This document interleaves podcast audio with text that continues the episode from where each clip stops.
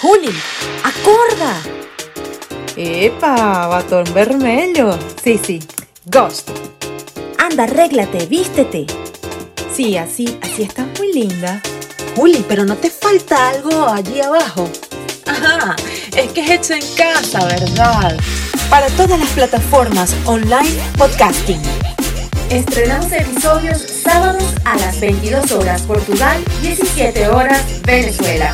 Síguenos a través de www.cuéntamelotodo.net. Esto es Cuéntamelo Todo, tu podcast, hecho en casa, en portuñol. Suscríbete en nuestro canal de YouTube Cuéntamelo Todo, podcast. Buenas, hola, buenas, ¿cómo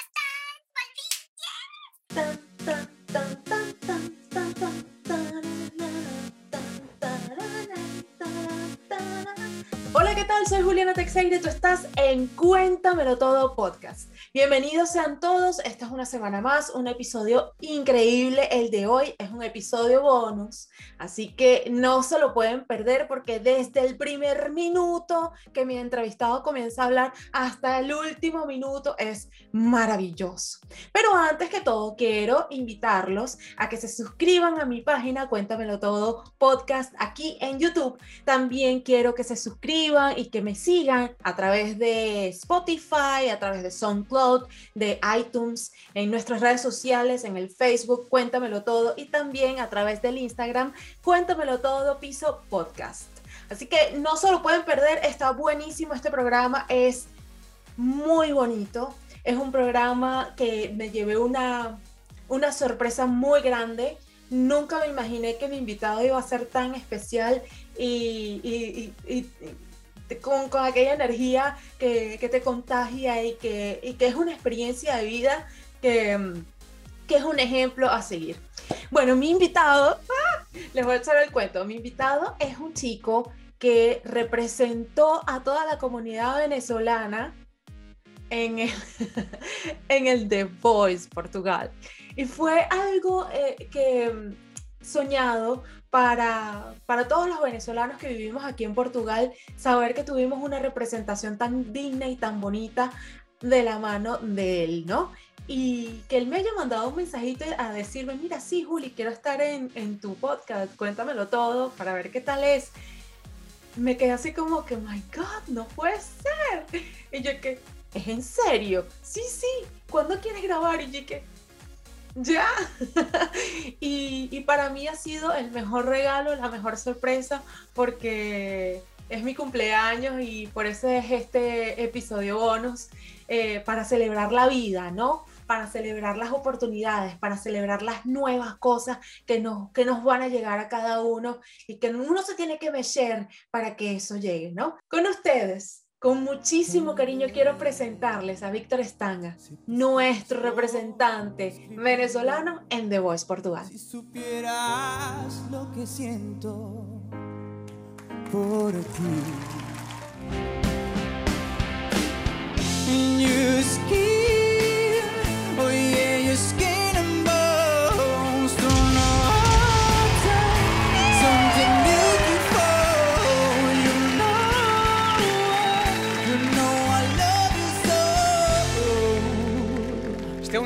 Estou a ouvir o disco.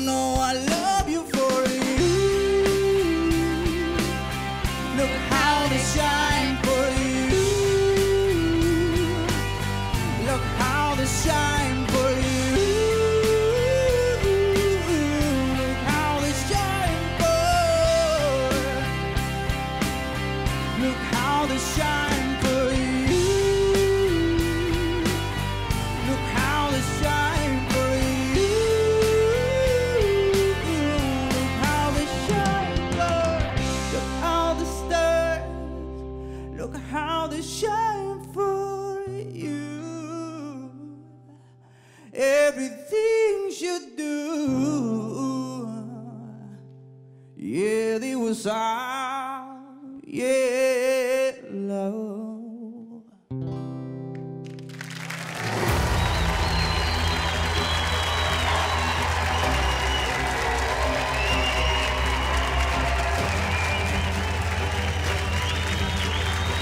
Olha, está a chorar.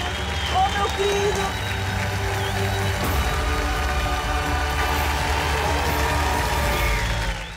Bueno, bienvenidos. Ok. De nuevo. Pasó algo horrible. Dime. Pensé que estaba grabando y no estaba grabando en esta Ah, no. Bueno, ya me... con- me- Está bien. Había quedado rechísimo, coñuela más. Podremos retomar algunos de esos punchlines de aquí, de aquí en adelante. no, yo estaba viendo la vaina roja, ¿sabes? Y yo que, ok, yo estoy viendo el, el coso rojo, yo estoy pensando que es el rake, ¿entiendes?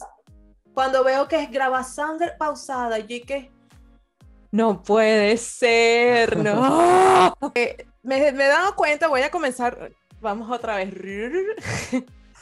Me he dado cuenta, ¿no? De que me estoy llevando la sorpresa de la vida porque eres totalmente diferente a lo que yo me imaginaba, ¿sabes? O sea, yo me imaginaba que eras el cantante tal, que ya, bueno, soy famoso y vaina, eh, las estrellas, no sé qué, todo pop y tal, y eres súper espiritual, o sea, me quedé loca, me quedo loca.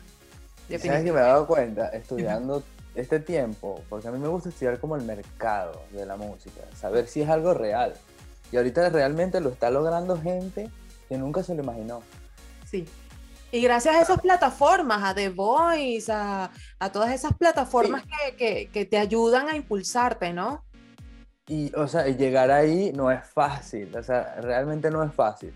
Si yo tengo que tomar en cuenta todo el recorrido que me tomó desde que yo empecé a soñar con la música y ver The Voice cuando llegaba del colegio, a cuándo sucedió, pasaron muchas cosas. Pero tú eres chamo, ¿qué edad tienes tú? Tengo 30 años. No, vale, eres un chamo. Bueno, sí, eres... no, no, No. no. Bueno, ya, ya- ya- ya estoy en, en- en- no sé, porque cuando fui a Alemania me di cuenta que había gente de 30 estudiando. O sea, ellas tienen Tú saliste a los 23 años de, de a Venezuela. los 24 y me sentía viejo ya. No, vale. En, en mentalidad, es como que, bueno, ah, tiene que haber alguna otra cosa. Y siempre solo. Siempre solo. Fue una locura porque yo me caracterizaba por ser muy introvertido cuando eh, adolescente, niño adolescente. Ujú. Como que me llevaban donde mis abuelos de vacaciones y yo al tercer día lloraba por mi mamá. O sea, tipo ocho años. Ay, Dios. ¿Sabes? Súper, fui como criado así, ahora lo veo desde ese punto de vista, cómo fue mi crianza, ¿no? Ya que uno tiene su, e- su edad y ve como que las cosas diferentes. Dice que, bueno, fui muy querido, ¿sabes? Fui, fui muy mimado. Y salir me hizo cambiar el chip, porque lo decidí. Es como que, bueno, me quedo aquí. Mamá, tenía que un mes de haber salido del país por primera vez y llamo y que mamá, mira, esto es impresionante. Yo quiero esta experiencia. ¿No? ¿Aruba o Alemania? Aruba, Aruba. Ok. Dije, esto es impresionante y me gusta muchísimo y fue la primera vez también que me decidí a hacer música solo. Excelente. ¿En qué sentido? Yo comencé a hacer música, a cantar con 15 años, en una, pero era una orquesta que tocaba en un bingo. Antes en Venezuela había muchos bingos. Sabroso. Con las carabotas y la cosa. y- No, no, no, o sea, bingos tipo bingo, eh, había uno que se llamaba el Platinum y era, era una sala que fácilmente habrían podido hacer un stand-up comedy allí o, o un show del conde, era realmente algo bien. No, yo te digo que yo con mi familia jugaba el bingo con carabotas y no sé qué, o sea, Ah, sí, sí, sí, es, bingo, mu- ¿sabes? es parte de una, es parte de una cultura, Venezuela tiene muchas cosas, ahora que... Y realmente comencé por porque me gustaba. Fui y presenté una audición y mágica, o sea, no sé, yo siempre lo he visto como natural. Yo no esperaba quedar y me decían, mira, quedaste. Y yo iba y daba lo mejor. Y canté con ellos cinco o seis años. Estudiaba en la universidad, trabajaba en la mañana, cantaba los fines de semana. Luego, bueno, como que tuve una ruptura amorosa muy significativa, Siempre pasa. Siempre pasa. pero en la primera, el primer hueco que te hace despertar. Por ejemplo, en mi caso, yo soy, yo me enamoro muy rápido. Tú eres enamoradizo. Sí, sí, a mí me gusta conocer a la gente. Cuando me gusta la persona, digo, coño, tiene su cosa especial, ¿me ¿Qué entiendes? es lo primero que le ves a una mujer? ¿Cómo se expresa? O sea, que le ves, que le ves, ¿En, en- en qué atributo físico o, o que en... no sé, que es lo primero me llama? que tú, que tú, tú dices, epa, epa, hola nené, Puede ser un, co- un comentario que esté inmerso en un tema, a su forma de expresarse en, un, en ese sentido me llamaría mucho la atención. Podría ser algo que yo diga como que, hey, ¿y a qué edad fue eso, mi amor? Yo tenía, yo comencé esa relación como con 19, Y duró como Mm. seis años, una cosa así. 5, 5, una vaina así. Y que no, vale, yo Y te votó, la chama te votó. Sí, porque yo era muy, muy, muy, muy romántico. O sea, yo no sé, yo ahora lo veo diferente. Ok. Es como que yo sí, yo nunca he terminado con una, una novia. O sea, a las mujeres no les gustan los hombres románticos. Yo creo que sí. Tiene que tener de todo un poco, porque tampoco aquella, aquella la meches, tú ¿sabes lo que es la meches, no? Aquella cosa de la, la pangolada, así que mi amor, que yo te amo, que tanana, mi amor, te amo. No, pana, coño. Ahorita no me ames, no quiero que me ames ahorita. pero hay capas, ahí hay capas. Entonces, son cosas de mi personalidad que uno va descubriendo. Ahora, ahora como que ya entiendo el viaje de cómo te conoces y ¿Cuál tal. es tu signo? Libra, Ascendente. Libra. Ah, vamos a ver si te, a ti te gusta la... Bueno, venezolano que se respeta se sabe hasta la luna. La luna, eh, dónde está Marte, Venus y esas Y cosas la todas. astrología en particular me parece un fundamento. Ah, imagínate, o sea, que tú eres pro Adriana Asi. Pro, pro- pro mi astral durísimo. Me encanta también.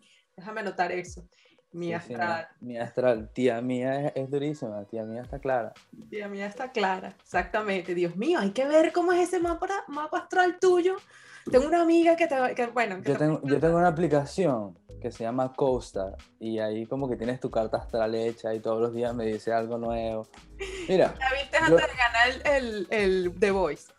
no, yo- fíjate. No, tú no ganaste el The Voice, sí ganaste. No, no, no. No, no ganaste el The Voice, no estuviera Sí, hablando conmigo ahorita. tal. Tú eras en No, la sí, sí, sí, igual. estratosferia.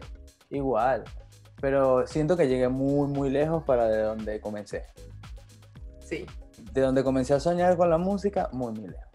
Y tú, tú dices, tú llegaste lejos, ¿fue porque conquistaste a la gente o porque realmente tú eres bueno? O sea, a, a tu propia, tu propio albedrío. O sea, me gustaría tu propia opinión sobre tú mismo, o sea, tu autocrítica, ¿no? Ok, ok, ok.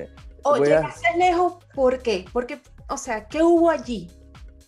Fíjate, es a lo que me refería al principio con, con- con el contexto, con cómo sucedió. Ok. Es- yo creo que es muy importante como plantear el contexto. Si la gente me va a conocer, que mira, yo recé porque este día llegara, por poder conversar con alguien así, o sea, mira, esto fue lo que pasó, porque hubo mucha media Sí. aquí en Portugal, muchos, pero eran como, ya yo conocí la prensa, ¿sabes? Y que, ¿qué fue lo peor? Eh, no voy a decir la referencia, no voy a decir el nombre de, de- de la revista que lo publicó, pero lo pueden conseguir en internet. Me pregunta que cuál fue mi peor experiencia en Venezuela. Yo le digo, bueno, era muy común que robaran en transportes públicos. Y ¿sabes? la ve- primera vez que me robaron, me robaron así. pues. Me robaron un bus y me pusieron un arma en la cabeza y me quitaron mis cosas. Ah, ok. El, el titular fue concurrente de The Voice amenazado de muerte. Gigante. Y yo dije como que "A- esto es la prensa, ya, ya. Amarillismo, ¿no? Es que es lo que vende al final, ¿no? Yo no los, no los juzgo, no los critico. No lo comparto, ojo. Pero Sí. no. El drama vende. Entonces, mi historia no es que era muy dramática, pero para la concepción europea es muy dramática. Yo lloré. yo lloré, te lo juro que cuando mostraron a tu mamá ahí, yo me Yo no quedé que, que- tú estabas como que, ¿qué es esta vaina, vale? Porque, porque yo no sabía nada. Ese, esa es la reacción de una persona que no sabía nada. ¿Qué es esta vaina, vale? ¿Qué es esto? Mi mamá, gen- ¿qué es esto? por un- sí he llegado a tener el hueco como de que, men, pudiste haber reaccionado diferente. Pero era más cuando estaba fresco, era más cuando todavía estaba el wave de... digo, Ahorita me da mucha risa, pero te lo juro que lloré a moco suelto por tu culpa, Víctor. Te lo juro. Y mucha Bueno. gente, mucha gente que conozco también, porque eso fue así, o sea, sabes que todos los venezolanos aquí en Portugal estamos conectadísimos. Entonces, eh, uno lo manda para el otro, el otro, el otro, el otro y así, ¿no? Y a mí me llegó eso y yo... ¡ah! Lloré así como que o mi sea. mamá, yo también quiero mi mamá.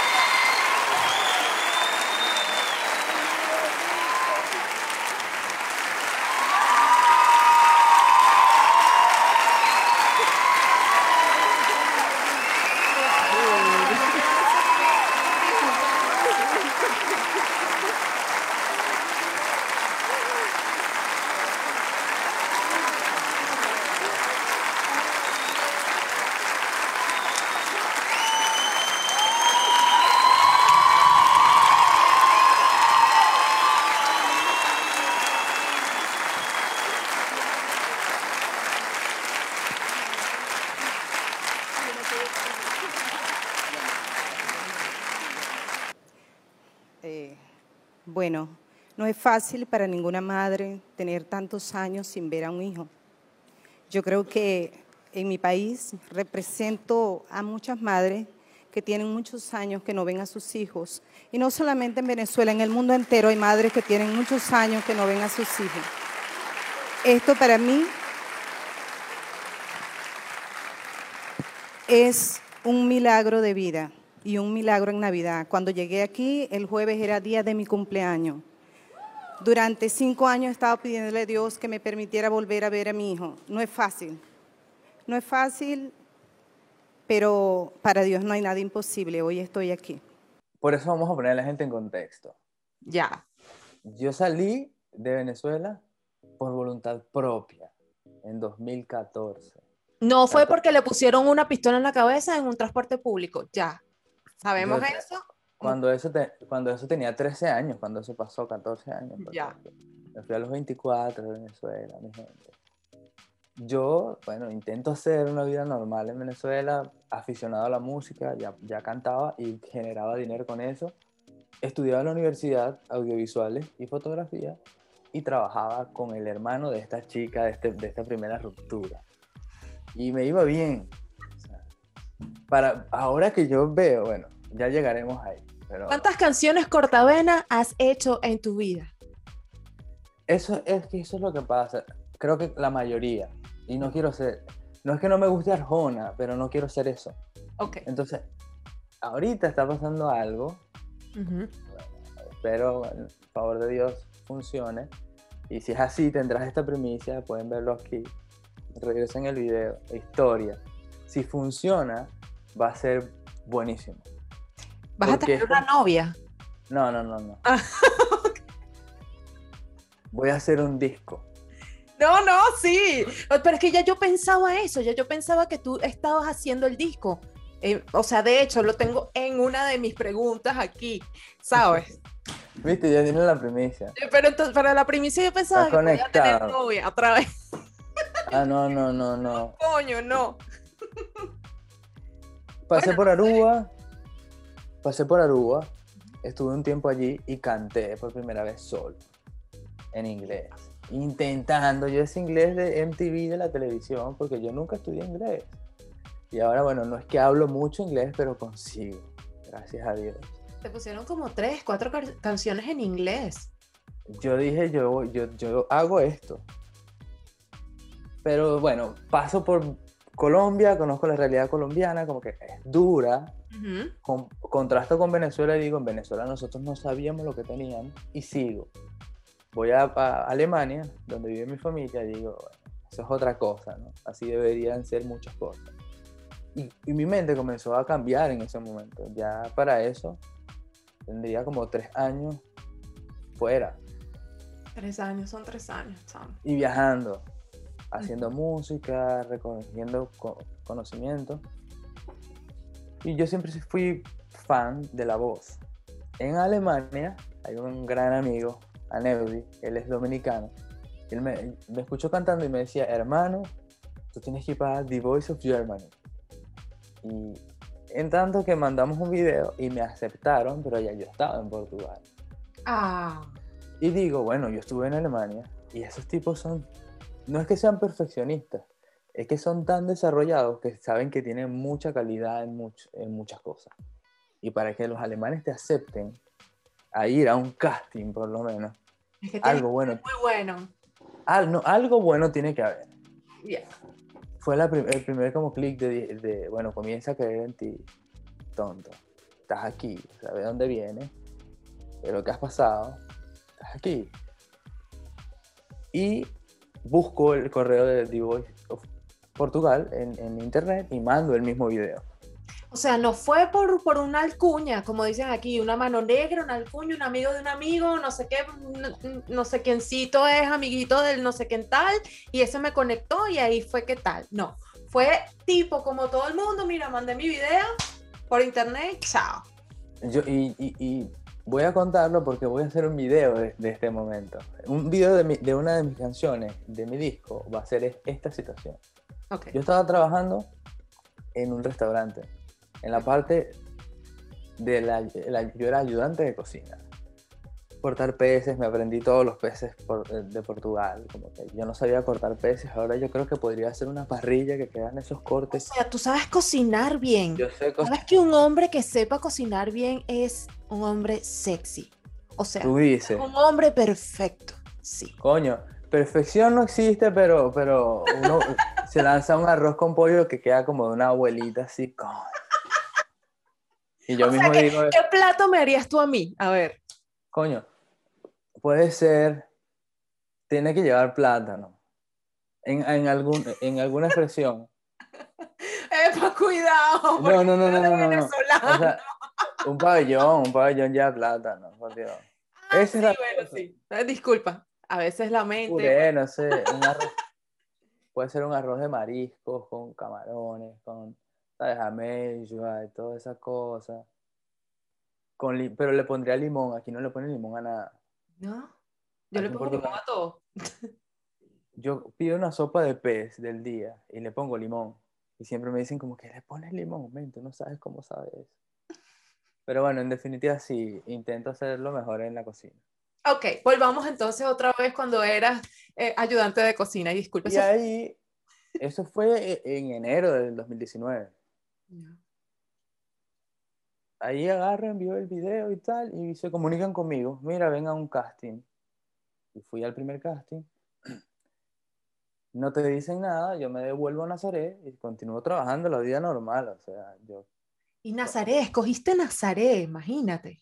bueno, yo llegué Por fin, nostal. No, o sea, fue como muy casualidad todo. O sea, es un cuento muy, muy, muy largo. Ok, Pero está bien. casualidad, la vida. Y me llaman y me dicen, mira, quedaste y tal, vienes para la prueba ciega. Y ya, yo reparé que estaba ahí cuando literalmente estaba ahí. Ok. Cuando fue un- un- un- una camioneta del programa a buscarme al trabajo para hacerme unas grabaciones y dije, esto está pasando, qué loco. ¿Qué está pasando aquí? Dije yo, o sea, tanto que lo intenté en Venezuela, que en teoría es mi gente, debería yo sentir ese apoyo, no lo tuve nunca. No me estoy quejando, por si acaso. Las oportunidades No, son- pero es que eso, eso pasa muchísimo y, Digo porque la gente lo escucha y dice, bueno, aquí también se consigue. en Vene-". Yo sé que en Venezuela se puede lograr, pero a mí me, me tocó así. te tocó, no, y te podía haber tocado en Alemania también. O sea, que estaba, estaba mismo predestinado para tu vida. Amén. Y, espero que eh, sigan existiendo cosas espectaculares predestinadas para ti. Y bueno, y, y me llaman en ese restaurante, yo estoy allá abajo y, en- y, y fue como un cambio de realidad que me hizo entender a mí que los sueños se cumplen. O sea, esos momentos, tuviste la película En búsqueda de la felicidad, cuando el tipo logra entrar a trabajar y sale, que lo tratan de explicar cinematográficamente ese sentimiento. Ujú. Eso lo sentí ese día. Lo sentí, El, el día que comenzaron las grabaciones para eh, la primera, o sea, el primer programa, ¿no? sí, porque mi, mi primera intención, yo dije, o sea, si hago una prueba ciega en este programa, va a ser la historia. O sea, para mí, Ya. va a ser la historia. Exacto. Va a ser la historia porque es el primero que lo van a seleccionar, es el primero que va a estar, o sea, no es por, por un, por un, o sea, no es es, el por un primero en ego. tu contexto, en tu, en tu situación, en tu... Exacto. Ajá. No, es un, no es un- no es un contexto, no es un contexto egoico, es No. un contexto representativo. Dije, o sea, va a haber un venezolano ahí y qué loco que soy yo, dije, o sea, Ok. me está tocando esto a mí y yo nunca lo vi así, sino hasta cuando entraba y veía a toda esa gente ahí, ¿entiendes? Con las banderas, o sea, yo representaba algo, su país, o sea, no era, no era poca cosa, ¿no? No. Era su país. Sí, me representaste a mí, representaste a todos los... Es más, tú representaste a todos los lusos venezolanos, representaste a todos los venezolanos, a todos los venezolanos que emigraron del mundo al éxodo, ¿sabes? Al, al éxito del éxodo afuera. E- eso es, e- eso es. Ahí sentí que lo había logrado. Y, y eso fue en la prueba ciega. Dije, bueno, sucedió. Porque Se voltearon todos, se voltearon todos. se voltearon dos solamente. Pero hubo gente que no volteó y cantaba muy bien. Yo reconozco que hubo gente que no entró o que salió antes que cantaba excelente. Ya. No sé qué pasó, pero, ¿sabes? Iba pasando y pasando. Y de todas las cosas que yo pude haber imaginado, fue como, bueno, que traigan a mi mamá. Pero mm, fue algo como que pasó muy... ah, O sea, el cuento que echaste sobre tu mamá, sobre, sobre que estabas aquí, sobre eso, ¿no? Que, que es tu historia de vida, eh, ellos lo tomaron muy en serio. muy en serio. Porque yo realmente dije, o sea, que si bien emigré y estoy aquí luchando por mis sueños, porque siento desde pequeño, tuve el sentimiento de que es preferible estar haciendo lo que amas. Que lo único que me afectaba dentro de todo eso que estaba viviendo era tener tanto tiempo sin ver a mi mamá. Y lo tomaron en- literalmente. Y Sí, yo no, yo no lo esperé nunca. Y eso fue el, ter- el tercer milagro dentro de toda esa historia. El primero fue haber pasado. El segundo, haber sido uno de los de, de los de, de los de esta edición, ¿entiendes? Ujú. Porque hay gente que sale antes. O sea, yo, yo veía todas esas posibilidades. Yo soy muy, muy, muy realista en cuando Claro. veo las cosas. A veces mu- me iba muy al, al- al extremo y me presionaba. En, en mi última presentación yo estaba como, ya estaba muy cargado de, de cosas. Sentía que había logrado lo que quería y no sabía que iba, iba a venir después. Y la canción que escogí no estuvo bien. Pero yo siento que quizás hubiese podido avanzar un poco más. Ganado, no lo sé. Ese es mi, mi análisis. de ahí. Ok, Pero- o sea que tú, tú llegaste a donde llegaste en el momento que llegaste. O sea, ¿hasta dónde fue que tú piensas que fue por, por ti o, o la gente te dio el empujoncito para, para continuar hasta donde llegaste? Que ahí sucede el segundo milagro. Cuando llevan a mi mamá, la gente votó para yo pasar. Claro. Eso no lo manifiesta otra cosa. O sea, eran, no, lo, no pueden decir. Yo mismo no lo creía. O sea, y yo no conocía a nadie ahí, era yo solo. Y eso era una, una- un canal de televisión, cientos de personas, o sea, era yo solo, yo no podía influir ahí en nada. persona. A No ver. podía- en qué podía influir yo a- más de lo que yo hacía.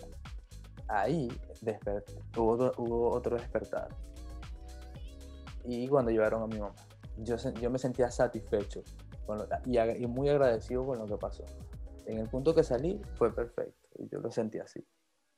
¿Y cómo es el feedback? ¿Cómo fue el feedback mm, de los venezolanos, de los medios de comunicación en Venezuela para contigo en todo el proceso? Bueno, tuve, tu- tuve entrevistas con personas que nunca imaginé tener. que veía cuando pequeño en la televisión.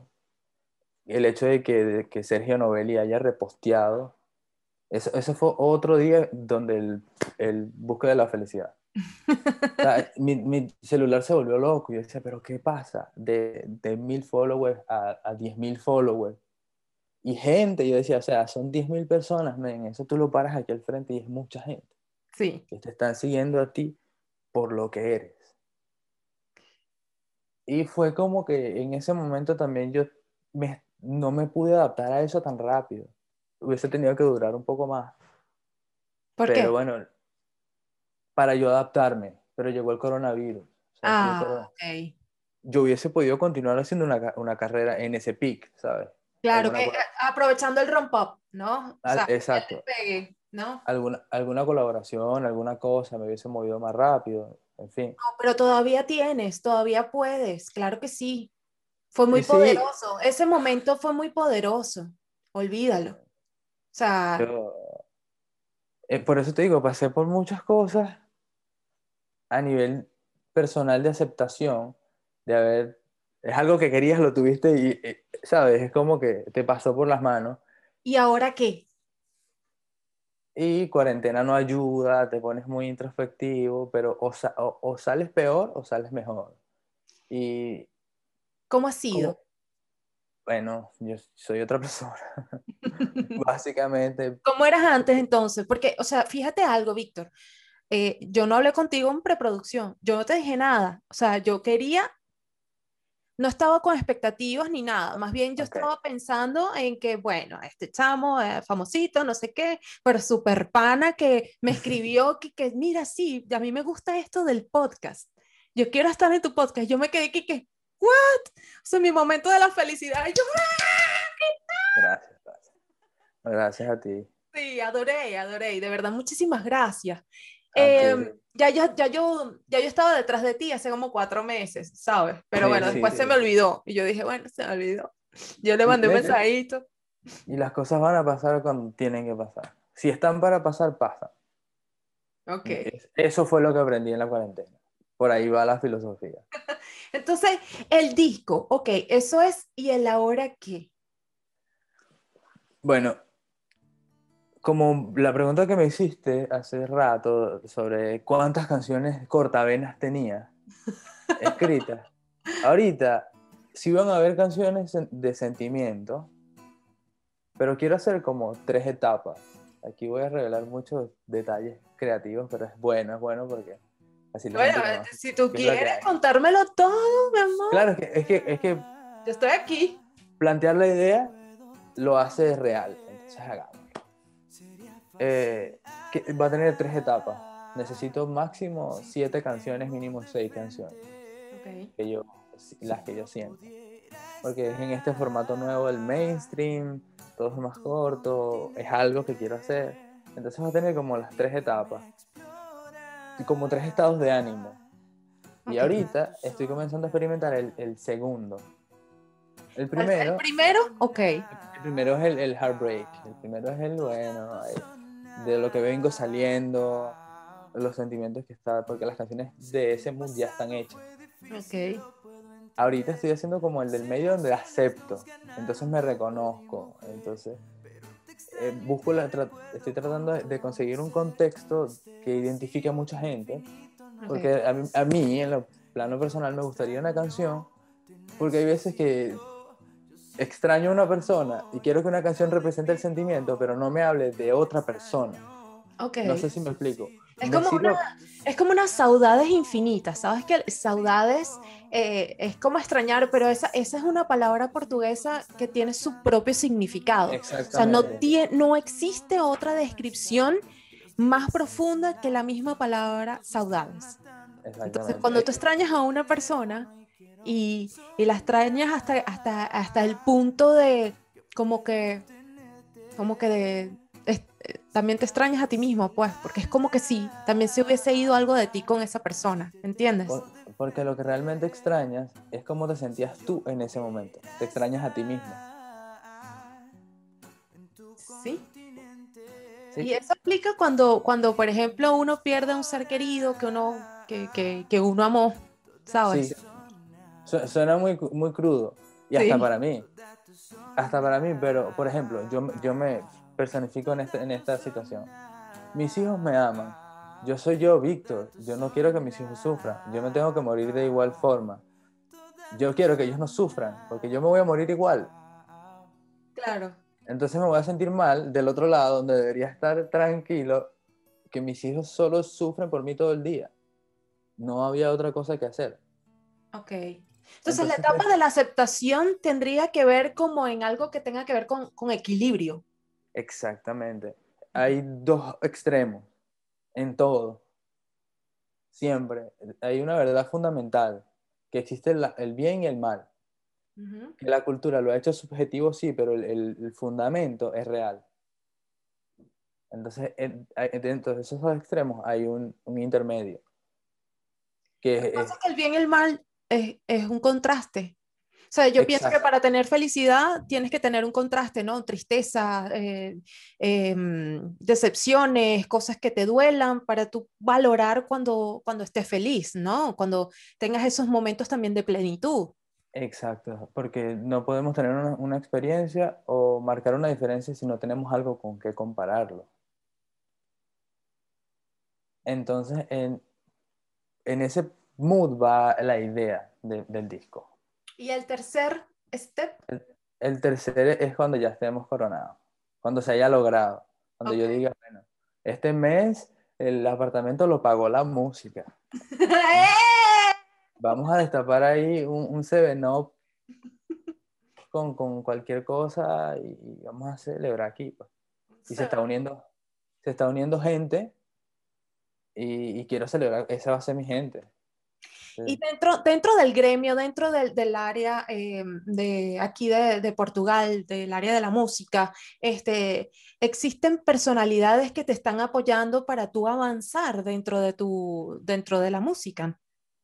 Es, es como difícil responder eso porque sí hay contactos. Ujú. Por, por ejemplo, uno en específico, no, no, no quisiera nombrarlo. Puedo No, no, no, no, no. En otro, eh, fuera de, de- de podcast puedo decirte quién es, pero, eh, pero no, no es algo concreto, ok. porque el, el arte hay que buscarlo. O sea, el hecho de que yo haya aparecido en ese programa no garantiza nada si yo no muestro lo que yo quiero mostrarle a la gente con el Eso arte. es totalmente cierto. Conozco a una chica que también eh, entrevisté aquí en, en el programa número 6, em, que ganó el, el Got Talent Portugal y no le garantiza, o sea, si ella no se mueve por ella misma, no le garantizan absolutamente nada. Claro está, es un medio de comunicación, te dan la oportunidad de que tú puedas em, arrancar tu carrera de cero, o sea, de que nadie sepa quién eres tú, a que todo el mundo sepa quién, o sea,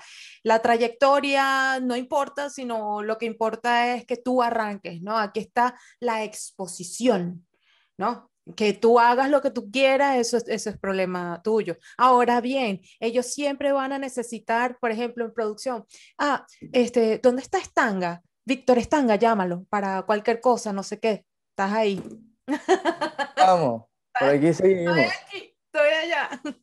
Eh, no como que no quede en ese mood. O sea, sé que hay, que hay, que hay como que contactos, pero me gustaría ya tener esto en la mano. Y, y si voy a tocar las puertas, las voy a tocar todas, pero con algo. Entonces ahí es donde nace la- surge la idea del, del- del disco. El primer mood, Sad Boy. Ujú. Segundo mood, canciones más positivas en, en aspecto general. Exacto. Eh, ajá, y, y en aspecto general, no es que, eh, es- o sea, que, que puede decir, estoy bien sin ti, estoy bien contigo, no me hace falta para ser feliz, o sea, como que, porque el, el- la música que yo hacía era muy de plantear dos, dos situaciones, dos posiciones. Déjame hacer una cosa rapidito. No, no lo voy a, no lo voy a, a- a interrumpir. Ya va, déjame pausar un poco. Ok, ya estamos listos otra vez. Retomando, ¿por dónde íbamos?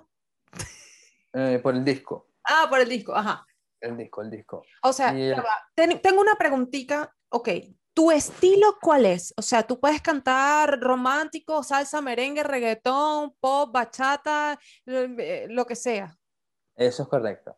Epa, sabroso. Déjame anotar eso. Sí, Sabroso. sí, yo, yo cantaba Billos, Caracas Boys y toda esa cosa. ¡Epa! Guaco y toda aquella, claro. Yo en esos seis años de orquesta en Venezuela fue eso, ¿sabes? Eh, cor- fiestas corporativas, gente con su whiskycito escuchando ahí Billos y tal. Ese era el flow. ¿Sabes cuál es Solo mi mí- favorita de, es- de esas cosas de, de las orquestas? ¿Cuál? ¿Cuál? Ariel. Coño, no puede ser. Claro. Iba a decir Ariel, iba a decir, es que es Ariel. Ariel tiene Ariel. mucho, mucho swing, Espectacular, me encanta. Mm, muy, mucho swing, mucho swing. Continuamos. Bueno, em, el tercer mood es cuando ya el apartamento se pague de la música, que tú digas, bueno, ya, ahora sí. Vamos a hacer música con Nicky Jam o vamos a hacer música. No sé. Ah, ¿qué- ¿cuál era el estilo? Eh, a mí me gusta mucho RB actualmente, como a, a lo que iría enfocado el disco. No voy a meter a Ariel en el disco porque, bueno, podría meter un sampler por ahí. Pero va más como para eso, más, más anglo, pero dentro de lo pop, con RB, con un poco de, de- de- ritmos africanos que se parecen al reggaetón. Va a ser como parecido al reggaetón, pero diferente. Quiero, quiero, quiero hacerte otra pregunta, Víctor, eh, Víctor Stanga. Ay, Dios mío. Víctor, ¿cómo, cómo ya hablamos de tu, de tu ruptura amorosa de, De los años sí. cuando, de la década de los 20? Pero, ¿cómo, cómo se comportan las mujeres antes y después de- del The Voice contigo? Bueno, yo no sé, yo siempre, yo, yo paso mu- o mucho tiempo con novia o mucho tiempo solo. Ok. Yo no, yo no soy ese que está en un bar y llega y que hola y tal, no sé, me veo así y me veo en perspectiva diciéndome tú eres estúpido porque tú actúas así, ¿sabes? No, No te queda bien. no, nunca lo he intentado. Esa es la cosa. Entonces, siempre he sido muy retraído y tal, en la música metido, en los, los planes. Y antes del D-Voice, normal. No te normal. paraban pelota. ¿O sí? Pasó, pasó más, eso pasó, sí, a mí, o sea, yo siempre he tenido mi, mi cosa y tal, pero incluso después del Voice, como que no le respondía a todo el mundo. Ok, Le, ok. le respondía a una, perso- una persona en específico y tuve una relación con esa persona en específico. Fluyó así, porque es más como que, si regresamos a qué es lo que me gusta, lo primero que veo, esas, las actitudes de- ante situaciones, eso fue, como que esta tenía mucho punchline ahí todavía. Me gustaba mucho eso de ella. Qué fino. Y por eso, con la única persona, pero fue, fue bonito mientras duró. Ok. Lo que sí me pasó es, es con personas Ajá. que en el pasado es, no es rencor, Víctor. No te culpes. La odias a muerte, di la No, verdad. no, no, no, no, no, no, no, no. O sea, personas. Ah, antes, antes tú, yo quería y tú no querías. Ahora yo no quiero. Era, era más como personas, como que yo siempre hice música en, en mi estado y tal, y después era como que, brother, tal, no sé qué. ¿Tú eres de dónde? ¿De Caracas? ¿Tú eres caraqueño? No, yo soy de Barce- Barcelona. Ah, de. Barcelona. Yo- Disculpa. No te preocupes. Vivía en Caracas, sí. De repente por eso. Y me, me gusta. O sea, y Tienes aquí. mandibuleo, así que tranquilo, relajado. No, aquí, y aquí intento. Mi español ahora es como que el que yo hablo con los portugueses. Ok. ¿Cómo es tu portuñol?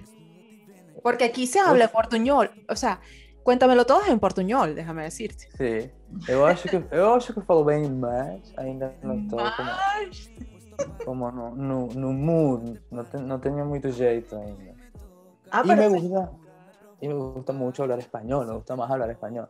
claro, estás más, más a voluntad. Exacto. Y si hablo mucho portugués, donde trabajo ahora, ah, ah, solo son portugueses, hay solo una persona que entiende español y cuando puedo hablar con ese pana es como que, ven, vamos a filosofar un poco aquí porque necesito desarrollar ideas en mi idioma pa- para procesarlas más rápido. Imagínate tener que hacerlo en portugués como... Por eso la gente no se siente a voluntad hablando otro idioma. Es un, es un ejercicio bien bonito, ¿viste? Falar português. Eu acho que a, a literatura portuguesa, a escrita portuguesa é mentira. E uma, uma tem que aproveitar as oportunidades. E se estás aqui a,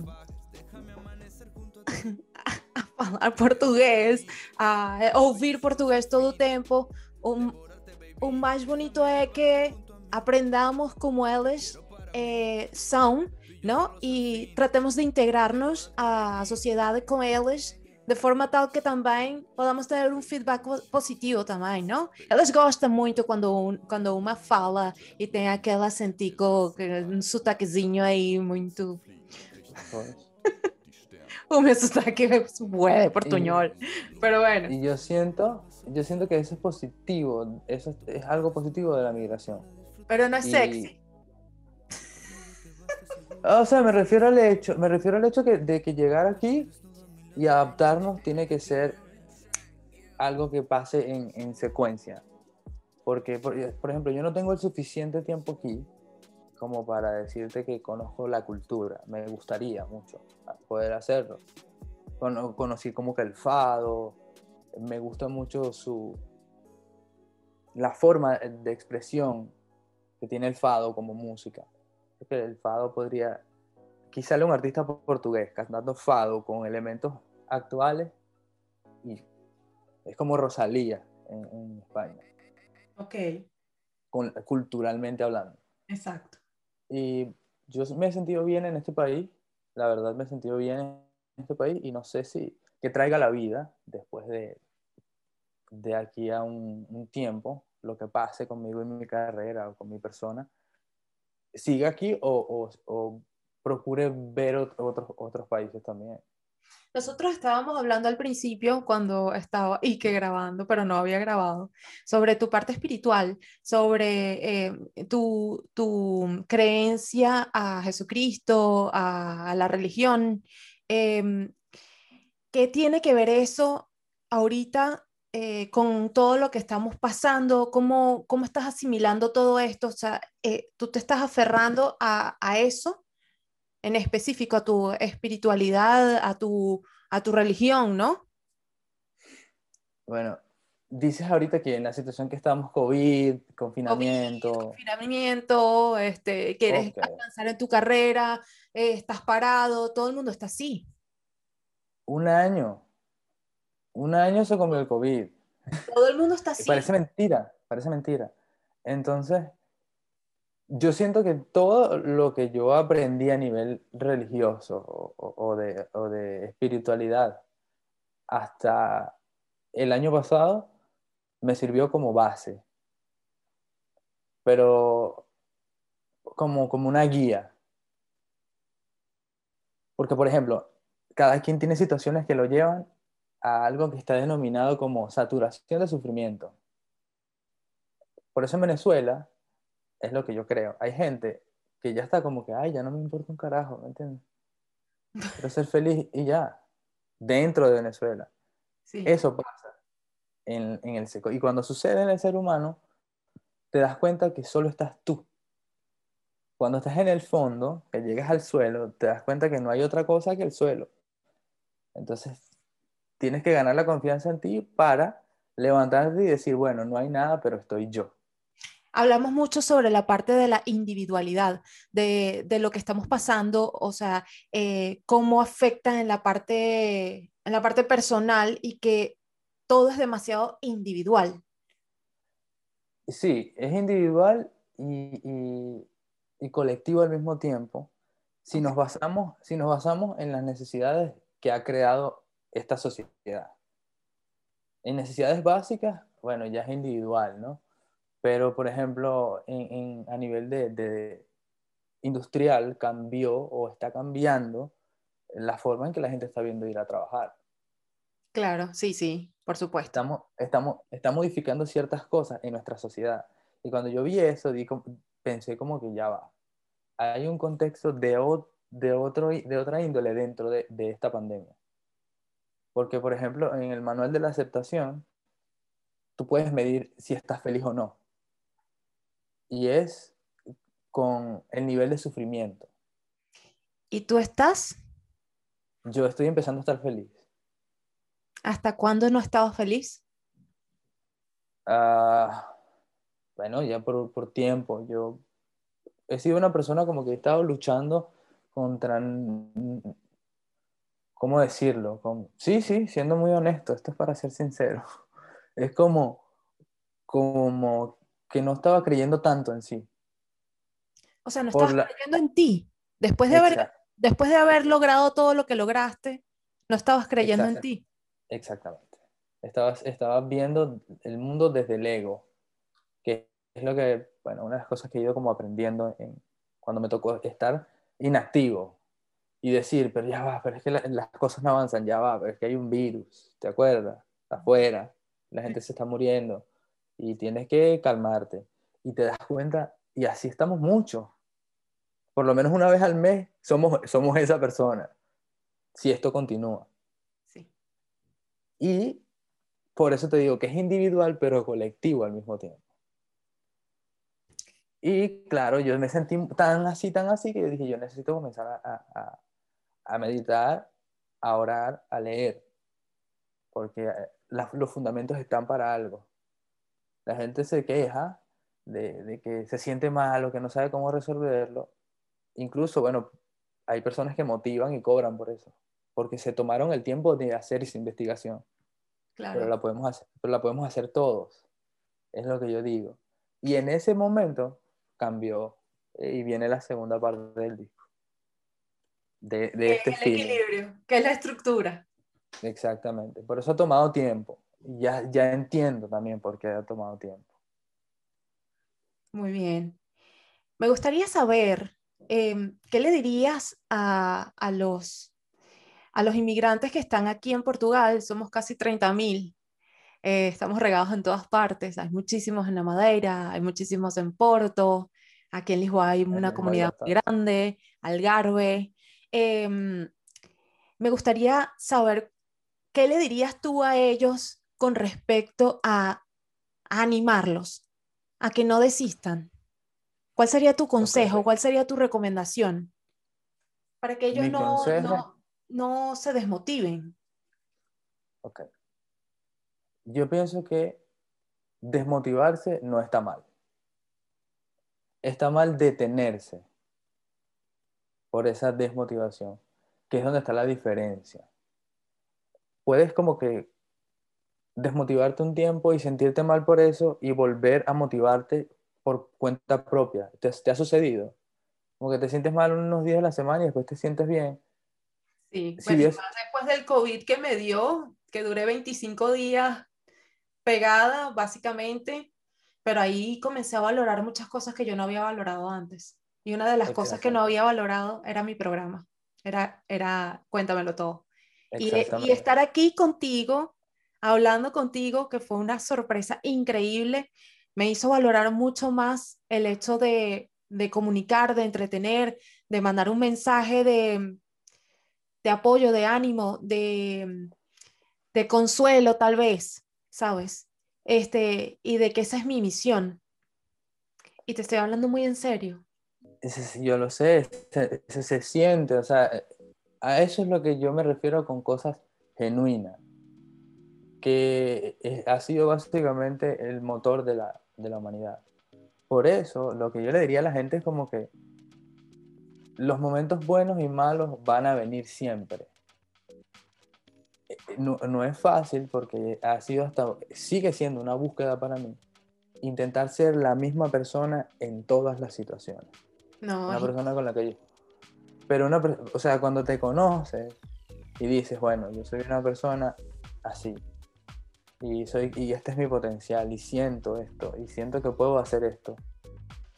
Porque si yo no fuese cantante o, no tuviese voz o no hubiese nacido con un don que, el cual yo puedo intentar y tengo el derecho de intentar si funciona o no. Si yo no tuviese esto, yo, yo podría ser carpintero o mecánico o lo que sea, pero sí me siento bien conmigo cuando lo hago. Y a eso es lo que yo quisiera como que invitar a la gente. No es fácil. Y yo no soy aquí. No me crean nada, por favor. todo, todo experimentenlo por cuenta propia. Pero hay un, man- un libro que se llama eh, El Manual de la Aceptología, de un escritor colombiano que se llama Gerardo Schmelding. Pueden buscarlo en internet. Y realmente eh, sufrimos por cosas que no estamos aceptando. En este momento hay un- una situación mundial que no la vamos a cambiar con nuestras manos. En, nuestra realidad no está cambiarla. Entonces, si va a cambiar en algún momento para mejor, ¿cómo quieres recordarte en el momento donde estuvo mal? Porque sabes que va a estar bien. ¿Quién quieres ser? ¿Cómo te quiere? Entonces, no es la situación. Eres tú. Y uno lo siente cuando uno...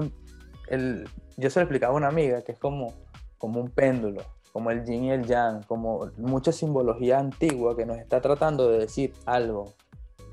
Pero somos tan individualistas, ahí sí somos individualistas. y- y Estamos cada quien- distraídos. Estamos cada distraídos. Hay, hay demasiada distracción, demasiadas cosas que, que, nos, que nos sacan del foco. esta semana vi Matrix. Tenía sopo 200 años que no veía Matrix, la del 99, 90, no sé, perdónenme, no me vayan a matar. Creo que es en los 99, comentarios. sí. Por ahí. Pero, la- pero yo la vi como con, con 13, 14 años y yo, todo eran los efectos especiales y tal. Y ahorita lo que menos me parece interesante son los efectos especiales.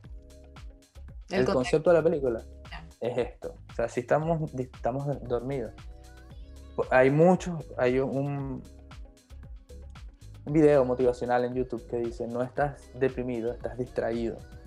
Y yo por mucho tiempo eh, intentaba buscar en, esa, en, esa, en esos conocimientos porque me sentía de una forma que me, me, busca- me invitaba a hacer eso. Y ahí pues, conseguí demasiada información del por qué, del por qué las personas son como son y, como, y por qué yo soy como soy. Cuando tú aceptas, Jesús lo dijo claro, por eso digo, soy cristiano y creo en Jesús como mi, mi maestro, que es al que más me acerco por cultura, pues. Lo, lo- lo oriental, bueno, ya más para aquel continente y no llegaba tanto como lo occidental, que es Jesús, es Cristo. Pero, por ejemplo, él, él- decía como que no juzgues la, la paja en el ojo de tu, pro- de tu hermano, sino la viga en tu, tu ojo. Y es muy cierto. Es como, como vas, es- no tienes el- la potestad si no te has conocido a ti mismo y te con- sabes lo, que- de lo que eres capaz y, y te amas por cómo eres, no vas a poder amar a tu prójimo. No, no- no tienes cómo criticarlo. El que esté libre de pecados lance la primera piedra. Todo está allí y siempre ha estado allí. Solo que hay que enfrentarse con, con eso, con lo que te da miedo. Como me decías tú, ¿por qué no haces un podcast? Porque me da miedo. Que no sé ¿Te da qué voy a decir aquí. Sí. ¿Qué es el miedo para No sé. ti entonces? Sea, imagínate tú, imagínate tú esto. Te voy a, te voy a, te voy a meter en un, en un contexto muy, muy del área, ¿no? A la mayoría de las personas les da miedo escénico. O sea, les da miedo enfrentarse en un público, les da miedo enfrentarse a una cámara, les da miedo un micrófono, les da miedo expresarse, les da miedo una exposición, ¿no? Los niñi- hay muchos niñitos que les da miedo exponer porque piensan que la gente va a pensar o los va a ju- juzgar en el momento que están haciendo la acción, ¿no? Ok, ok. O sea, ese es el, el miedo, el miedo escénico, ¿no? Escénico. Tú no tienes miedo escénico. O sea, te paraste enfrente de los portugueses a decir, mira, yo soy de Venezuela, estoy aquí, voy a cantarte en inglés, aunque no sé hablar inglés, y sabes que voy a hablar portuñol también, y te va a gustar y voy a llegar lejos. O sea, ahí no tuviste miedo. Entonces, ¿cuál es tu miedo? Coño, que es ¿Cómo es como tu que, miedo? ¿Ah? es como que, ¿cómo, cómo lo hago? O sea, mi- mis primeras inquietudes cuando entro en ese tema de como que el podcast, Ok. digo, pues, ah, pero ¿de qué? Si siento que me gustaría hablarle mucho a la gente de cosas, pero no sé si la gente, todo el mundo entienda esto o, o la gente quiera saber de esto, ¿sabes? Y Pero es hay ahí un donde- mundo de posibilidades. Fíjate, El incluso- podcasting es un mundo de posibilidades. Yo nunca me imaginé que, me, que, que este podcast se iba a escuchar en Spotify por seis países. Nunca me lo imaginé. Ajá, ajá. Pendiente ahí con este canal, la gente de los seis países, por favor. Patreon y tal, eso viene. No, pero es que no solamente eso, es, es el hecho de, de- yo creo que los miedos vienen mucho de las limitaciones que uno mismo se pone en la cabeza, en, lo, en el pensamiento, en, las acciones, ¿entiendes? Si tú no haces lo que dices, no haces lo que quieres. Si tú no, no, no eh, piensas, no lo escribes, no lo haces acción, no haces lo que quieres en tu vida, ¿sabes? Y el miedo es aprendido, el, todo miedo es aprendido. Si tú tuviste las bolas, porque te lo voy a decir así, los tomates gigantes, de pararte enfrente del público portugués y decir, yo estoy aquí, ¿sabes? Imagínate tú, o sea, tener miedo de que, ay, le tengo miedo a, una- a las cucarachas. Uh, No, o sea, por favor, ¿entiendes lo que quiero decir? O sí, sea, sí, sí. yo me quedo loca porque es muy... Yo también entonces tengo miedo. ¿Qué le tienes miedo tú? ¿Por A la, qué? a la crítica, a la, a la que la gente no le guste. ¿Qué, co- qué coño madre importa lo que diga la gente? O sea, ahorita tenemos que pensar, como dice Mía, Ah, ¿se puede decir groserías, coño? 5D. Claro. Bueno, yo no digo muchas groserías porque me da así como Pero se penita. vale, se vale, eso es bueno, qué bueno. Pero, pero es lo que te digo, o sea, vamos a pensar entonces, si tú dejas de hacer cosas que, que gustas, que te gustan, porque la gente vaya a hablar paja, entonces no salgas de tu casa nunca. O sea, bueno, ya no pueden Bueno, salir, ¿no? cierto. Pero no, no, no lo hagas, ¿entiendes? Ese es el miedo. Yo pienso que el miedo, el miedo es inculcado. El miedo es una cosa que tú sabes que sí me, da- me, me dio miedo a mí. El COVID sí me dio miedo. Pero el al inicio, en, cuando me dijeron que sí, que estaba positiva, me entró un miedo muy grande porque fue incertidumbre. Un miedo al futuro, un miedo al, al- al no saber qué va a pasar. Pero después me entendí que, que eso uno tiene que, que batallarlo, que vivirlo, que experimentarlo y vencer el miedo de esa manera. Exactamente. Y Ah. aquí estoy venciendo el miedo en este podcast. Haz tu No, no, no, mentira. Mentira. Sí, sí, sí, voy, voy a hacerlo. Este, es que incluso en, en- en mis historias, en mis redes sociales, mis historias son muy random. Es como que una foto o, o algo a, a- a un nivel creativo en video, en ¿sabes? Yo, me gustan mucho los conceptos Ok. y, y el arte en, este- en, en lo cinematográfico. Entonces, a veces digo, no tengo nada bueno que subir. Y nunca me he imaginado que, que hacer historias hablando con la gente pueda ser entretenido o le pueda llegar a gustar a la gente. O tú solito, o podcast, con, eh, podcast de cinco minutos tú hablando sobre un tema cualquiera. Sí, po- podría, voy a intentarlo. Muy, muy pendientes por ahí. con mis redes Bueno. sociales. Lo voy a anotar. El sí, podcast. Podcast de Víctor. Tien- Tiene Está. que tener un nombre, tiene que tener un nombre súper pro. Como, no sé. Cosas que tengo que oír antes de morir. Podcast. Bueno. ok. No, no sé, no sé. Esto es muy dramático, no. Nada de cortavena, coño, por favor. Ah, Cortavena no, cortavena no, cortavena no. el podcast que tienes que escuchar. Porque si no, se va a ir la luz en tu casa. Algo así. o sea, tiene No, eso es un contexto muy venezolano. Se va a ir el agua, se va la luz. va- No, olvídate, sácate ese chip. Sí, sí. Tiene que ser algo más general. Es más, ese, sácate ese chip. Sácate el chip. Ya quedó, sácate el chip po- podcast por Víctor Estanga, se, se están preparando. Pero, me- o sea, voy a tener que preguntarte cómo se hace un podcast. Bueno, yo te guío, no hay problema. ¿Cómo comenzaste en el podcast? Cuenta. ¿Me vas a entrevistar? Un poco, sí. Ah. Bueno, el podcast resultó de un proyecto final que hice para una, un curso que hice de comunicación para empresas y organizaciones. Y bueno, este fue el trabajo final. y tenía que hacer un plano de comunicación de un producto. Ya yo tenía pensado hacer un podcast porque eh, fui entrevistada por unos grandes amigos de, de- de Venezuela, de Maracay, que es un podcast que ya estaba eh, rodando por ahí, que se llama Maracay Extrema. Y entonces comenzó por ahí y que puedo hacer un podcast. ¿Cómo es eso? Sí, Juliana, es un podcast, es como hacer radio, dale. Y yo que, bueno, ok, como hice radio muchos años en Venezuela también, yo que, ok, ¿qué tengo que hacer? Bueno, cuando me puse a investigar qué era lo que yo tenía que hacer para hacer un podcast, eso fue un trabajón que te lo imaginas, pero lo logré. Y mm, claro, eh, todo lo hice yo, el diseño, este, las ediciones, eh, la musicalización, eh, todo, todo, la, eh, producción. Fíjate, el set está brutal, la iluminación está súper brutal, el micrófono está brutal, por eso es que digo, ¿cómo saldría yo en un podcast así? Tipo, hola, mírenme aquí, así como que, ¿entiendes? Me No, parece no, súper mírenme. creativo eso. No es hola, mírenme aquí. O sea, O de Eh. repente hago, hago uno de audio, que con una foto mía solamente, una imagen. también puede ser, no es necesario que sea de video. Lo que pasa es que, claro, en el video eh, aprovechas mucho la herramienta del YouTube.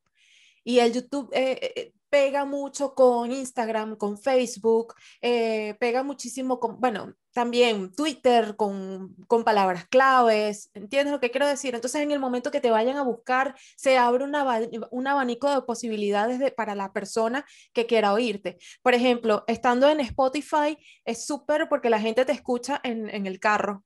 Ay, voy a escuchar a Víctor Stanga en el carro a ver qué es lo que dice de Y las este locuras que dice. Obviamente está en, en Spotify. Esto está en Spotify. Obviamente en- en este momento alguien va en su carro escuchando esta cantidad de, de soeces que estoy diciendo.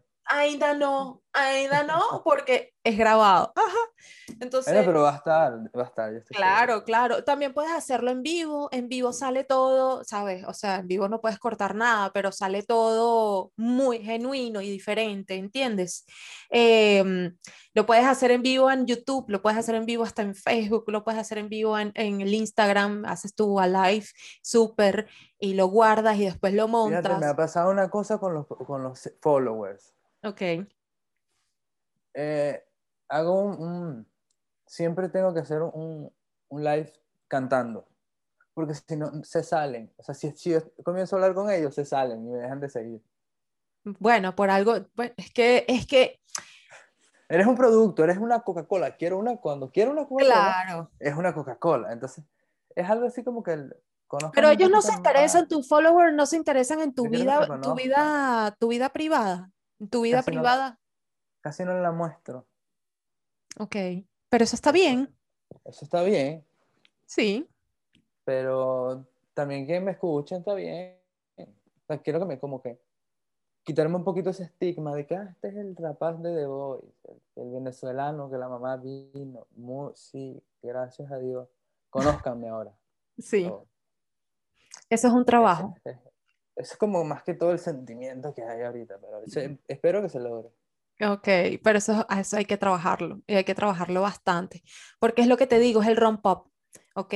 O sea, pero ya, ya vas a hacer el disco, o sea, ya, ya vas a tener otra apertura, em, vas a, vas a tener un momento de creatividad bastante importante, de repente, no sé, se te prende el, el bombillo y comienzas a hacer cosas que, que ni te lo imaginabas. Eh, y sí, este, si la gente te pide que cantes es porque les, les gusta mucho tu, tu don, porque es un don, ¿sabes? Y seguramente vibran contigo y les gusta eso, ¿sabes? Entonces, yo no te pido para cantar porque, bueno, yo, bueno, yo te dije, bueno, si me quieres cantar algo en sí se porque puede- es mi sí cumpleaños, porque es mi a poder, cumpleaños, y esto es un bonus del, de- de episodio bonus este, yo estaría súper, súper, súper mega agradecida porque sería el primer regalo de cumpleaños, ¿sabes? Claro que sí. Y también, por- o sea, a mí realmente me gusta tocar. Me gusta. Cuando yo canto, parece, va a parecer muy esotérico y tal. Y bueno, bien. Pónganle su etiqueta, el que quiera. Pero realmente te- siento que estoy transmitiendo algo. Ok, Yo la mayor parte del tiempo que estoy cantando, transmitiendo, estoy- con los ojos cerrados. No, es como que un flow que me llena también, entonces me lo, me lo disfruto, disfruto cantar también. ¿Cuáles son tus cantantes favoritos a nivel latinoamericano? Frank Quintero, ¡Epa, excelente! la- por ahí entre, entre los topes. Frank Quintero, Vicente García de Latinoamérica, Puerto Rico es él. Vicente García, Manuel Medrano, Colombia, cantantes, que yo diría como que el, el género que yo seguía. Ve- Venezolanos, Lazo, toda esta generación nueva que los, los escucho mucho.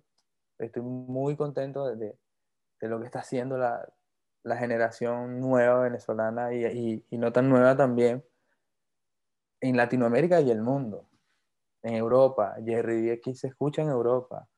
O sea, están pasando cosas. Yo, yo he estado en locales donde está un playlist de Spotify y está Big Soto sonando. O sea, y son personas, chamitos que, que soñaron con, con esto que yo sueño también en Venezuela. Entonces, hay mérito.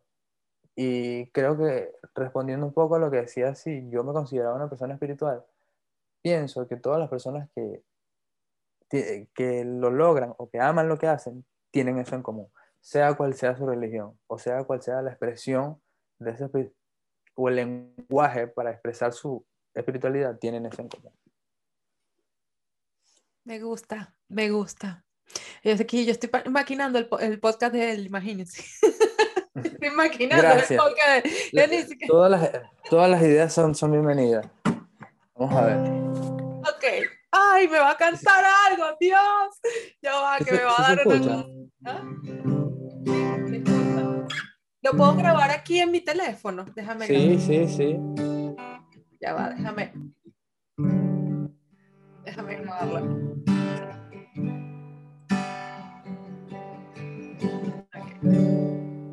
Ok. Voy a ponerlo, ya va.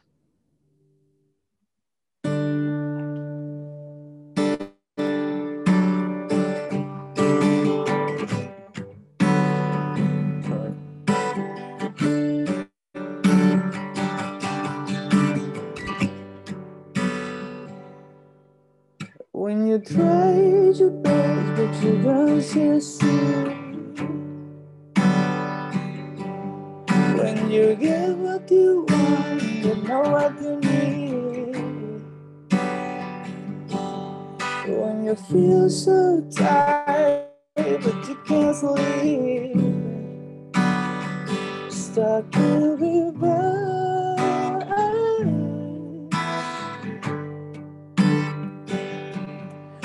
The tears come streaming down your face. When you lose something you can't replace. When you love someone but it goes to waste. Girl,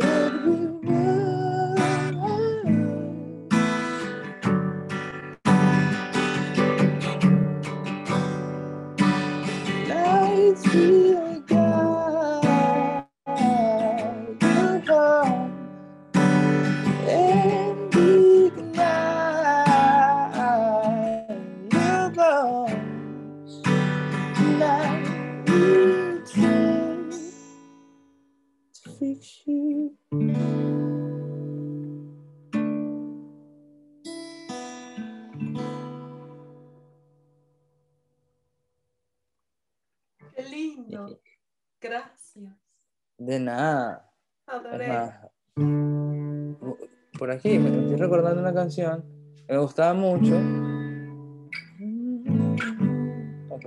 Si se me olvida la letra, me, me, me corrige. Pero ¿cuál es? Pero es que yo no sé cantar muy bien. La vas a reconocer, la vas a reconocer. Dale, pues. Somos tan diferentes, pero a la vez la envidia de gente no soportan que nuestro amor sea verdadero.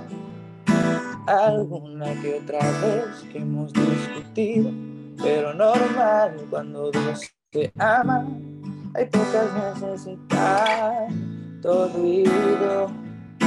Sé que no soy perfecto, que no te digo a todo momento que te amo tanto, que eres la dueña de mis deseos quiero que sepas que eres más, mucho más. Eres mi voz, eres mi fuerza, eres el beso que me das cuando despiertas, eres mi sol. Eres eres la niña que me lleva a la locura. Lo eres todo para mí, mi razón de vivir.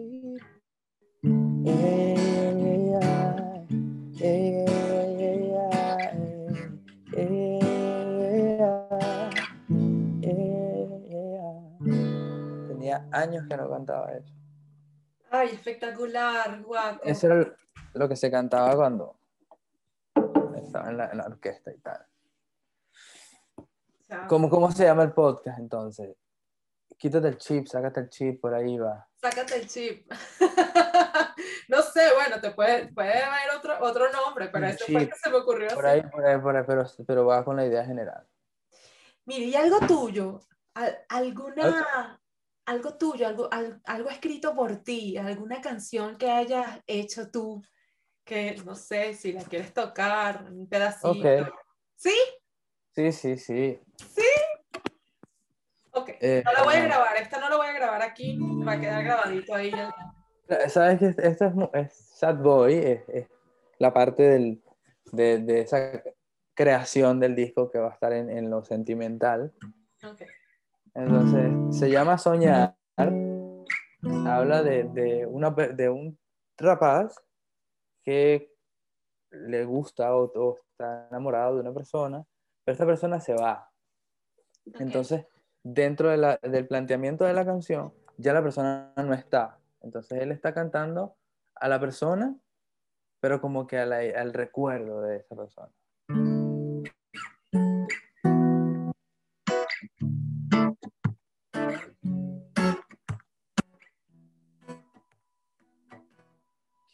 Soñar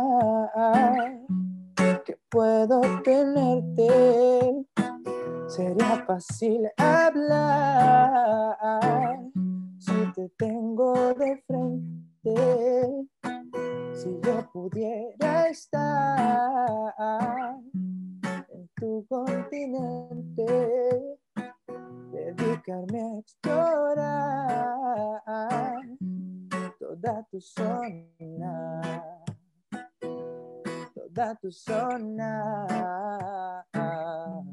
toda tu zona, toda tu zona, toda tu zona. Es bella. Y me encanta ese estilo, me encanta. Lo sabes. O sea, ¿sabes? Me gustó así como que es como que la vibra de mm, cultura profética, este, mm, Gondwana, algo así como que Sí, cuando le- playa. Cuando la escribí, la escribí como que en ese flow. Me gusta, en ese tiempo estaba muy influenciado por una banda de reggae que se llama Soulja, que es Soulja. muy, muy root, así me gustó. Y me la imaginaba así, pero como estamos trabajándola para la gente que la ha escuchado así, porque esta versión está en Spotify, está en YouTube. Así que si quieren pueden ir allá y la, la- la ven. Claro, ya la voy a colocar en mi, en mi playlist. está completa y sí, ya pueden escuchar como que todo el planteamiento de la canción, la- lo- de lo que va la idea. Pero eh, va, cuando la escuchen, su versión de estudio va a ser como que, wow, o sea, que me gustó como esta idea quedó plasmada en este estilo que me da para, para, para no sentirme tan triste. Para tomarte una cervecita en el, o sea, viendo el mar, el atardecer así, espectacular. Sí, sí, sí. En- Ah, en un- bueno. se mantiene el- el- la esencia playa, pero en un, en un, tú sabes, en un movimiento ahí no me hace sentir tan triste. Entonces por ahí se va manejando como que la, la premisa del disco. Me encanta. De verdad que sí, Víctor. Me dejaste, me quedé.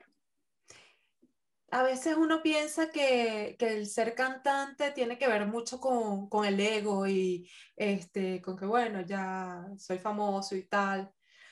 Pero yo pienso que tienes que tener una apertura espiritual y una, una apertura cultural bastante amplia para que puedas transmitir eh, un mensaje lindo y que la gente le guste lo que haces a nivel musical. ¿O no? Está ¿Ah? bien. ¿O no? ¿Sabes? Así lo voy a lo- decidí tomarlo. Porque para toda la gente que me está escuchando, tu amigo que me escuchas en tu casa, que sueñas con hacer algo, hazlo. Hazlo.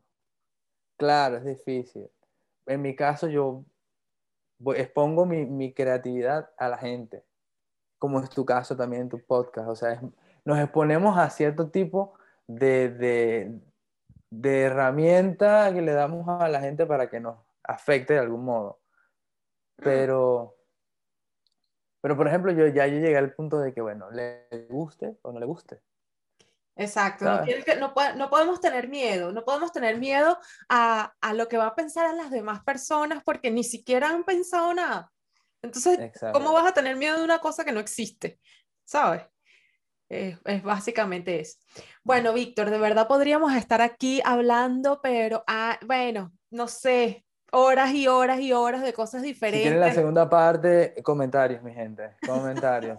Todo ahora, comentarios. ¿Qué, eh, ¿Cuánto? Um, vamos a ponerlo. Da un número tú. ¿Cuántos likes o cuántos comentarios? Y hacemos una segunda Podemos- parte hablando de un tema mucho más, más interesante que yo y, y mi, mi musiquita.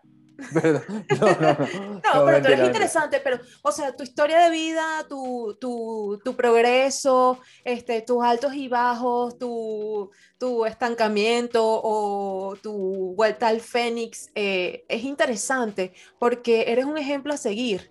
Lo que pasa es que no, ahorita no lo ves, pero yo creo que, yo creo que lo vas a ver mm, dentro de muy poco tiempo.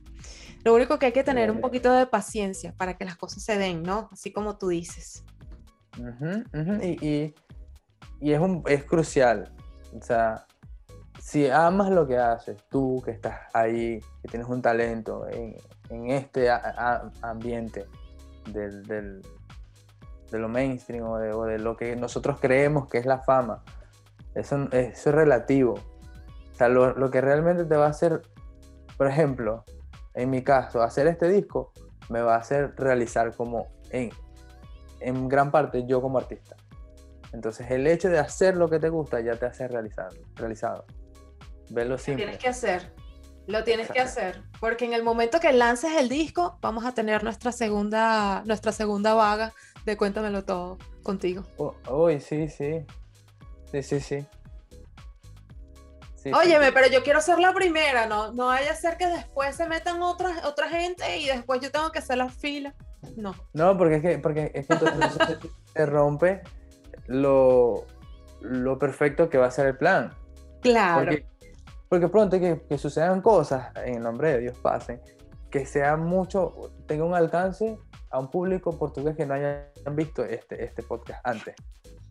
Eh, me pongo, mira, estoy como... No sé ni siquiera qué Muchas, decir. muchas revelaciones en este capítulo. Álbum. como una conexión, yo no sé, podía hablar contigo como tres semanas, ¿sabes? Como que bueno, vamos a seguir hablando y vamos a seguir hablando de esto y no sé Yo qué. sin problema, yo sin problema. Tú eres así tan abierto con la gente, con, con otras personas, ¿no? Mira, eso, me ha- eso a mí me ha puesto en, en tantas situaciones. Ah, porque tú eres tímido. No, yo eh, solía ser tímido, pero eh, es como de, de vibra. O sea, una, una, o sea, una vibra así es difícil lograrla a propósito. Ok. Yo no soy tímida para nada. Como que fluyó. Tiene que ser ese- e- esos momentos. Y me ha pasado, o sea, las personas que son mis amigos, eh, mis amigos cercanos de, mi- círculo, eh, fluyeron, fueron así, como que conexiones. Y eso me, gusta que pasó. Que pasó y, y yo, o sea, encantado de poder debatir temas con, con- que para mí son importantes. Para mí son importantes poderlos debatir y, y expresarlos. Me, me- me gustó muchísimo. Que hay en contextos donde conoces personas y no puedes como que ser tú. Y sí, verdad, qué fastidio. Qué fastidio Porque- estar con una persona que tú tienes que ser como otra cosa que no eres. Y, te- y Y- toca. Y a veces tú, a veces no es la otra persona, a veces eres tú mismo queriéndote adaptar a algo. Y claro, lo entendemos ya muy mucho tiempo después. Pero eso sí, siento que cuando me- te empiezas a aceptar a ti, dices, bueno, yo tengo que rodearme de personas que me acepten. Por lo menos para mí es importante. Es importante personas que me conozcan. Porque cuando- creo que cuando conoces a alguien es porque lo aceptas. Déjame decirte que tu don de, del canto es increíble, espectacular. Llegaste porque, llegaste porque, porque es tu mérito, porque es para ti. Y, y vas a continuar, ¿sabes? Yo pienso, yo siento, tengo así como que la, la- la- el, el buen presentimiento de que vas a, vas a llegar muy lejos en aquello que realmente te gusta hacer, que es la música.